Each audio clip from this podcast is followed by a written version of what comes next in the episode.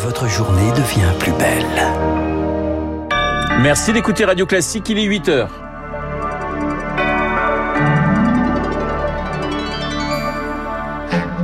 La matinale de Radio Classique avec Renaud Blanc. On n'en demandait pas tant. La France largement victorieuse de l'Australie hier. 4 buts 1 pour euh, le premier match du mondial.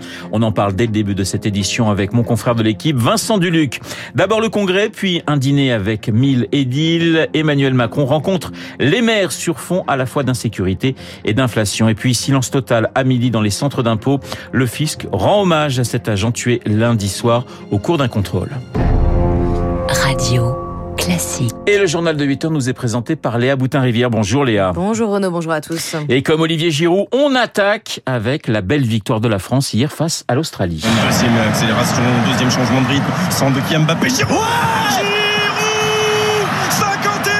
Une belle entrée en matière hein, qui a redonné le sourire aux Cassandres. Les Bleus démarrent leur mondial au Qatar sur un 4-1 infligé aux Australiens, grâce notamment à un beau doublé de Giroud. On entend l'enthousiasme hier des commentateurs, grâce aussi à Adrien Rabiot et Kylian Mbappé en grande forme. Bonjour Vincent Duluc. Bonjour. En direct du Qatar, Vincent Duluc, journaliste à l'équipe.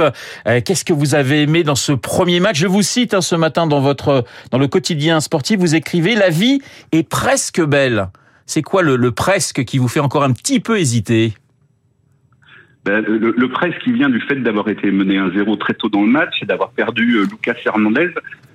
C'est-à-dire que se sont superposés finalement l'impression que tout va bien, parce que l'équipe de France a su réagir et a gagné ce premier match de Coupe du Monde qui est toujours essentiel, mais que la poisse est toujours là et qu'après Kanté, Pogba, Benzema, Kipembe, l'équipe de France a perdu Lucas Hernandez. Donc on, on, avance un peu dans la compétition sur, sur cette crête-là, en sachant pas exactement de quel côté ça va tomber. Oui. Alors, il y a le destin incroyable de d'Olivier Giroud, cet avant-centre qui a marqué un 50e et un 51e but en équipe de France et qui rejoint Thierry Henry. Euh, c'est une histoire quand même hors norme, euh, Olivier Giroud.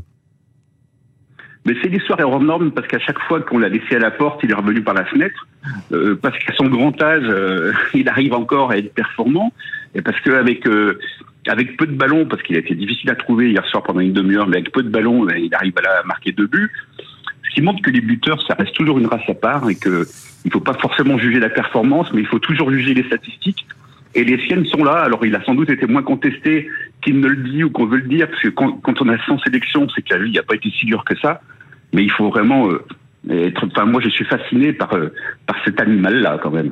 Le prochain match, c'est contre le, le Danemark, hein, qui a fait euh, match nul contre la Tunisie. C'est pour vous, Vincent, le, le vrai test, le premier vrai test pour l'équipe de France? Oui, c'est le premier vrai test parce qu'il faut enchaîner un deuxième match en quatre jours et maintenir le même niveau de performance. C'est un vrai test parce que ce collectif-là est quand même extrêmement récent, a très peu de repères communs puisque l'équipe a été bouleversée. Euh, parce qu'il faut il, faut voir si, si Kylian Mbappé est capable d'être à nouveau, comme il l'a été hier soir, le leader de l'équipe, et parce que le Danemark euh, a battu l'équipe de France lors des deux derniers matchs. Et, et enfin, dernier, dernier aspect, et pas le moindre, en cas de victoire, les Bleus seraient déjà qualifiés pour les huitièmes de finale. Alors il y a eu quelques petites surprises, même de grandes surprises hein, avec euh, de ces débuts de mondial. Vous, vous retenez notamment la victoire de, de l'Arabie Saoudite contre l'Argentine. Personne ne s'y attendait vraiment. Personne ne s'y attendait. C'est la plus grande surprise en Coupe du Monde au XXIe siècle. Et au XXe siècle, les deux surprises comparables, c'était l'élimination de l'Angleterre en 1950 par les États-Unis et la victoire de la Corée du Nord sur l'Italie en 66. C'est vous dire à quelle hauteur de surprise, effectivement, on, on situe la performance de, de l'Arabie Saoudite entraînée par un entraîneur français, Hervé Renard d'ailleurs. Merci Vincent Duluc en direct du Qatar, auteur du dictionnaire amoureux de la Coupe du Monde. Et c'est chez Plomb.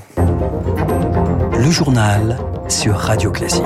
8h04 sur Radio Classique. Emmanuel Macron attendu à la porte de Versailles cet après-midi. Le président se déplace au congrès des maires, une visite traditionnelle auprès des édiles, avant un dîner auprès d'un millier d'entre eux à l'Élysée.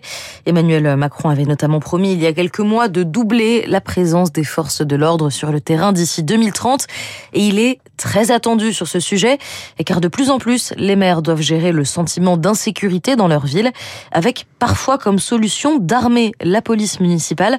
C'est le choix qui a été fait la nuit à Cergy où s'est rendu Victoire Fort. C'était une promesse électorale, une brigade nocturne de policiers municipaux pour mettre fin au sentiment d'insécurité. Aux abords de la gare, sous un lampadaire, des étudiantes. On se promène pas beaucoup la nuit en soi, justement. À partir de 17h, 12 agents vont se relayer pour patrouiller armés. Mais aussi, ça veut dire qu'on devrait avoir peur de quelque chose.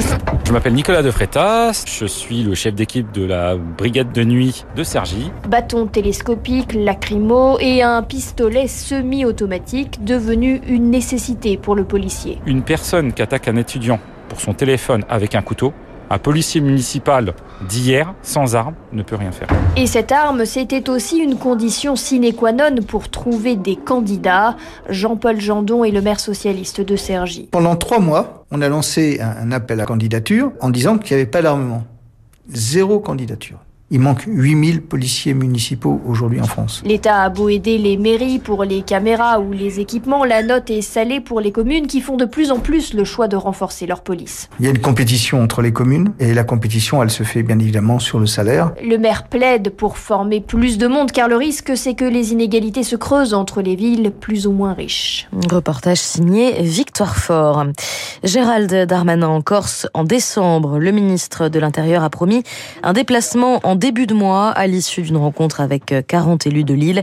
Une visite qui sera réalisée hors cadre des concertations en cours. Léa, le silence à midi pile, à Bercy et dans tous les centres d'impôts en France. Une minute en hommage à cet agent des impôts tué lundi soir au cours d'un contrôle. Un meurtre qui aurait potentiellement été prémédité. Une enquête a été ouverte en tout cas pour assassinat. Les contrôleurs des impôts sont régulièrement confrontés à de la violence. Il faut donc tirer les leçons de ce drame selon Olivier Brunel secrétaire général du département finances publiques au sein de Force ouvrière. Dans nos procédures, on a l'obligation de fournir des informations nominatives sur un certain nombre de dossiers. C'est même parfois une condition de robustesse de la procédure. Il n'y a pas de véhicule de fonction, par exemple. Et donc, on se déplace avec son véhicule personnel. On a une plaque d'immatriculation qui permet d'identifier le véhicule et donc l'adresse, donc des mesures d'anonymisation. Il y a sans doute des évolutions de procédure à envisager. Quand on se rend, comme euh, sur ce dossier, à deux dans un endroit, euh, c'est qu'il y avait quelques signes qui montraient que ça pouvait être plus compliqué que prévu. Là, il faudrait typiquement permettre que plutôt que de se rendre sur place, la conclusion puisse se faire dans les locaux de l'administration, ce qui permettrait de procéder à un certain nombre de contrôles, de ne pas être en situation d'isolement ou des choses comme ça. Propos recueillis par Marine Salaville.